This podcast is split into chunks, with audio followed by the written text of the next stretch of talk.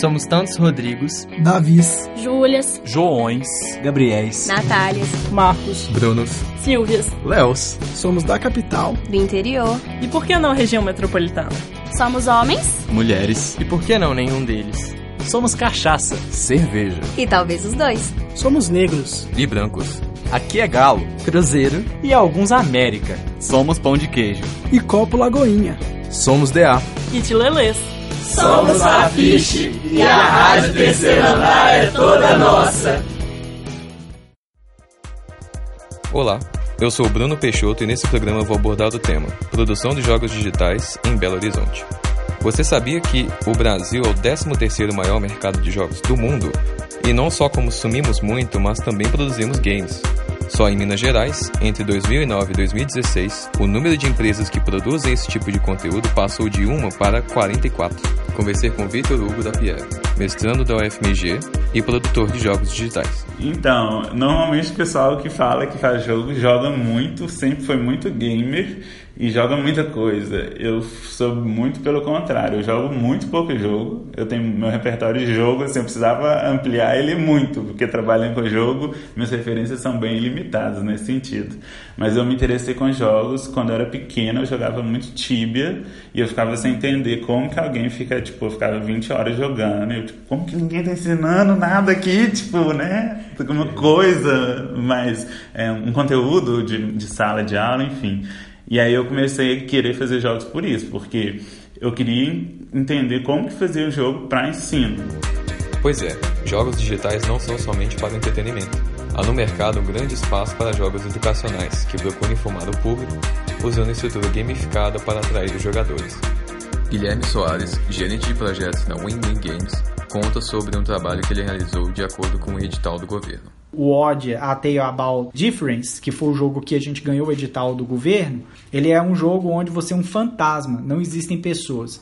E aí, enquanto você está com sua identidade colorida, você escuta cochichos. E quanto mais perto você vai chegando do inimigo, você vai escutando ofensas verbais. E aí, quando você ativa a habilidade de camuflagem, é como se você se misturasse à sociedade. Isso é para mostrar que a sociedade ela é muito preconceituosa de forma inconsciente. Então as pessoas não necessariamente estavam falando daquela pessoa, mas atingiam aquela pessoa ao falar dela. Então o jogo ele era uma atmosfera parecida com Limbo, sem uma interface rebuscada, score. Ele era uma mensagem subliminar de ou oh, presta atenção, velho, você pode estar ofendendo uma pessoa que você nem sabe que você está ofendendo ela. Outra aplicação interessante para a produção de jogos digitais é o seu uso em ambientes corporativos. Tem muitas empresas que têm pedido, é, buscado estúdios para fazer jogos sérios, né? Acabar com aquele treinamento de apresentação de PowerPoint e trazer uma gamificação que é uma forma de você tornar divertida a capacitação do seu funcionário. Então, a demanda por jogos hoje em Belo Horizonte, 90% dela é concentrada nessa parte de é, jogos sérios. E, falando de mercado, mas você tem uma parte de entretenimento que está crescendo muito, né? É, por exemplo, a Playboy ela é uma aceleradora de games que ela é focada em fazer a galera desenvolver jogos que sejam de entretenimento. Pode ser que haja jogos educacionais que venham a ser desenvolvidos lá, sim, mas o foco deles é fazer com que o mercado de entretenimento, que é o mercado que gera bilhões de faturamento, ele cresça. Então, assim, é, está em franco crescimento. O mercado de jogos não depende só da absorção de mercado, porque a gente associa muito compra das empresas de serviço com como está o mercado. E é errado isso no, no desenvolvimento de jogos. Porque a gente, enquanto desenvolvedor, pode simplesmente é, desenvolver um jogo e explodir de vender ele. Porque eu não dependo de uma empresa para fazer o faturamento da, do meu jogo. Eu dependo só da qualidade do meu jogo e de alcançar o meu, minha persona, né? meu público-alvo ali e minha persona dentro do meu público-alvo. Então, a partir desse momento que você consegue atingir esse público-alvo, se existe empresa consumindo ou não, tanto faz, porque o seu alvo pode ser o seu público final mesmo. Games despertam a paixão de várias pessoas. Basta ver o tamanho da indústria, que mundialmente faturou 138 bilhões de dólares em 2018. Ainda que a participação do Brasil seja relativamente pequena, jogos brasileiros também fazem sucesso. Jorge Faria é um dos jogadores que aprecia o jogo nacional, o Horizon Chase, desenvolvido pela empresa Aquiris Game Studio, sediada em Porto Alegre. É um jogo muito semelhante ao Top Gear, né, no caso. É, eu baixei ele porque eu tava levando meu produto pro trabalho e na hora de almoço a galera aqui jogar um videogame e tal. E eu baixei dois jogos, né, o Injustice 2, que é um jogo de luta com a galera da Liga da Justiça, e esse é o Horizon Chase. E assim, o Injustice é um, jogo muito complexo, assim, tem muito controle. Eu pensei, pô, o Horizon é só acelerar, fazer curva e ver quem dirige melhor, assim. Tem uma galera lá que é mais velha que jogava o Top Gear também. E uma galera mais nova que só curtia jogar mesmo. E é um jogo muito é, intuitivo, né? Então, assim, pra galera se divertir, foi o mais legal, assim, o mais fácil. Todo mundo gostou bastante, assim. Eu joguei muito em casa também. Tem aplicativo no celular. E eu gosto bastante da, do tema do jogo, a forma como o jogo é feito. A trilha sonora também é legal. Foi o mesmo cara que fez a, a do Top Gear também. Então, assim... Até porque, como foi feito por brasileiros, assim, tem muitas muitas pistas que são situadas no Brasil, né? Então, lançado em 2015 para celulares Android e iOS, é conhecido por se inspirar no jogo clássico Top Gear, um arcade em que o jogador corre em carros virtuais, largando nas últimas posições e ultrapassando os rivais para ganhar a corrida. Ele ganhou o prêmio Melhor Game Independente no quarto Big Festival e foi bem avaliado pela crítica nacional e também pela internacional. Ocorrem também aqui no Brasil eventos dedicados a jogos e também às empresas que os produzem. A Campus Party ela aconteceu recentemente, né?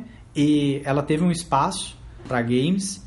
É, o pessoal tem reunido muito no Sebrae. Tipo, o Sebrae tem aberto muitas portas para o desenvolvimento de jogos. Eles capacitam as pessoas para a questão de administração, que é uma coisa que é muito falha para quem é desenvolvedor de jogo.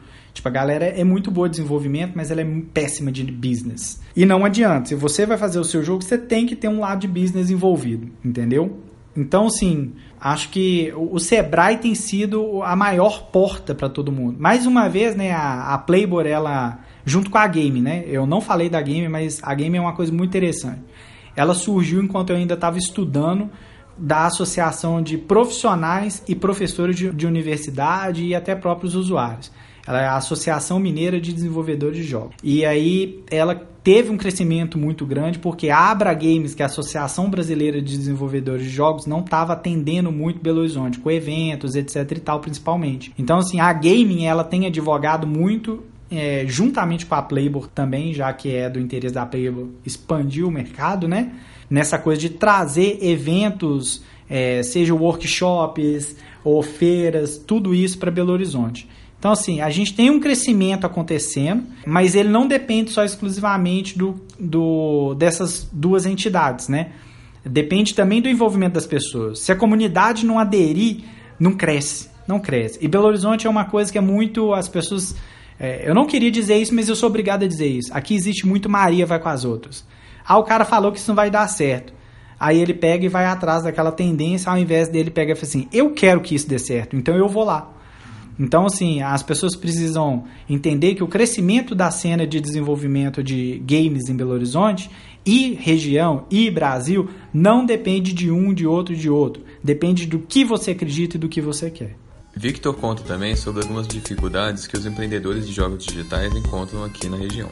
Nossa, hoje ser empreendedor de jogos no Brasil é muito difícil, porque tem muito imposto, a gente tem, por exemplo, hoje eu tenho que ganhar o triplo do que eu invisto para eu pagar, para eu conseguir recuperar o que eu investi. Isso nem é ter lucro, isso nem é pagar as minhas horas de trabalho. É só para eu pagar as horas, ou a produção artística, digamos, basicamente tudo. Então é muito imposto. E, e, e é muito difícil empreender porque ou, ou, as pessoas que são muito boas já estão no mercado, trabalhando em mercados, né? Por exemplo, em São Paulo, que é muito forte, em outros lugares Existe uma demanda de jogo educativo, então são as pessoas que vão para esse mercado, que não é o meu foco. E, e quem está começando está muito no início, não tem experiência. E aí quem está mais ou menos assim, está dando os primeiros passos no mercado, ou não tem grana para pagar alguém que já está bom, ou tem que ajudar quem não sabe, sabendo muito pouco. Então é muito difícil empreender no mercado de jogos hoje é muito difícil no Brasil mas a diversidade de possibilidades em jogos digitais permite que caminhos alternativos sejam encontrados. Há jogos para todos os gostos: jogos de corrida, de luta, de esportes, jogos de interpretação de papéis, etc. Apesar das dificuldades, Victor encontrou um nicho interessante na área. Hoje eu trabalho especificamente com o público gay masculino e jogo adulto, então com, com jogos de RPG que tenham cenas de sexo explícito, alguma coisa nesse sentido, porque foi depois de quatro anos pesquisando público LGBTQ, foi um espaço que eu consegui entrar que eu estou tendo algum retorno. Porque eu sempre foquei muito em representatividade. Eu sempre queria trazer muitos personagens gays, muitos personagens diferentes. Só que as propostas que eu colocava no mercado eu tinha muita resistência. Porque o personagem gay que eu trazia, drag queen e tudo, era muito diferente do que o pessoal queria. E aí eu comecei a pesquisar, comecei, fiz uma outra especialização em marketing, estou no mestrado, e o que eu tenho cada vez mais percebido é que a própria comunidade, falando assim, tomando referência com o Brasil, busca um tipo muito específico de protagonista gay, que é o, o, o branco, cabelo curto, muito masculino. E o que eu proponho é justamente é o extravagante, com as roupas diferentes, o cabelo grande. Então, hoje, no que eu estou tentando no mestrado, para conseguir meu espaço no mercado de jogos, é criar estratégias mercadologicamente falando, que eu consigo atender o que o público quer, esse homem branco sem cabelo curto, mas eu ainda consigo trazer os protagonistas que eu quero trazer, que são diferentes, que são extravagantes. Então hoje o meu dilema é, é mais ou menos esse. Como produtos culturais, os games são também uma importante área de estudo. Neles são refletidas características sociais, como tabus, noções morais, costumes, linguagens e representações. É, o meu mestrado, eu comecei com uma proposta já de querer entender o que, que, que, que os jogadores entendiam de protagonistas gays, mas do ponto de vista dos jogadores, porque a gente tem hoje na academia muitos trabalhos que falam dos problemas nas representações, mas muitos poucos trabalhos que trazem a visão de quem desenvolve e do que os desenvolvedores, o que as pessoas que jogam pensam que para mim é o mais importante, né? Como que eles estão entendendo, né? Que o jogo acontece nas duas pontas, né? E aí eu queria muito é, entender esses jogadores, só que do ano para do final do ano para cá, do ano passado para cá, eu comecei a entrar nos jogos adultos, sempre com essa perspectiva de trazer personagens muito diferentes do que o mercado de certa forma está produzindo e mantendo. Então hoje o meu mestrado está caminhando muito mais no sentido de entender sobre esse universo queer, né, que a gente chama, de produções que tensionam essas, esses gêneros fixos, né? O homem é só assim, a mulher é só assada. Então, eu faço uma mescla muito forte nisso, mas o público rejeita. Eu fiz um jogo que eu lancei agora em final de no início de abril e aí era um personagem branco, malhadaço, mas com cabelo rosa gigantesco. E aí eu pergunto ele depois que o jogo lançou assim, que, que tipo de personagem que vocês esperam nesse, pra, em jogos adultos gays? E aí o cara escreveu assim pra mim, eu esperava um personagem mais normal. O que você fez foi muito. eu esperava, ele fala, eu esperava o Cloud do Final Fantasy VII, que é um cabelinho curto, louro, super prazo. Aí eu falei, ok, então vou ter que trabalhar, porque todo o meu propósito foi jogar jogado assim por terra. Então, o meu mestrado hoje é, é, prático, embora eu não esteja desenvolvendo jogos pro mestrado, mas esses três jogos que eu vou lançar esse ano vão servir como te testes que eu estou fazendo, né, de estratégias para tentar criar estratégias que tragam protagonistas diferentes nesse uhum. sentido. Apesar da dominação da indústria pelos Estados Unidos, existem vários países produtores espalhados pelo mundo, como o Reino Unido, o Japão, a China, entre outros. No Brasil, a produção enfrenta barreiras fortes, mas mesmo assim os produtores persistem, pela paixão, pelo que os jogos representam e pelo interesse que eles têm por esse modo de arte. Seja produzindo, jogando ou estudando sobre, os jogos digitais podem oferecer muito e estão cada vez mais acessíveis. Basta começar. Você ouviu uma produção da quinta temporada da Rádio Terceiro Andar. Para ouvir esse e outros programas, acesse o site Rádio Terceiro Andar, ufmg.wordpress.com. Acompanhe a Rádio Terceiro Andar no Facebook e no Instagram.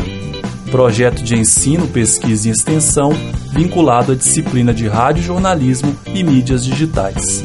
Departamento de Comunicação Social da UFMG.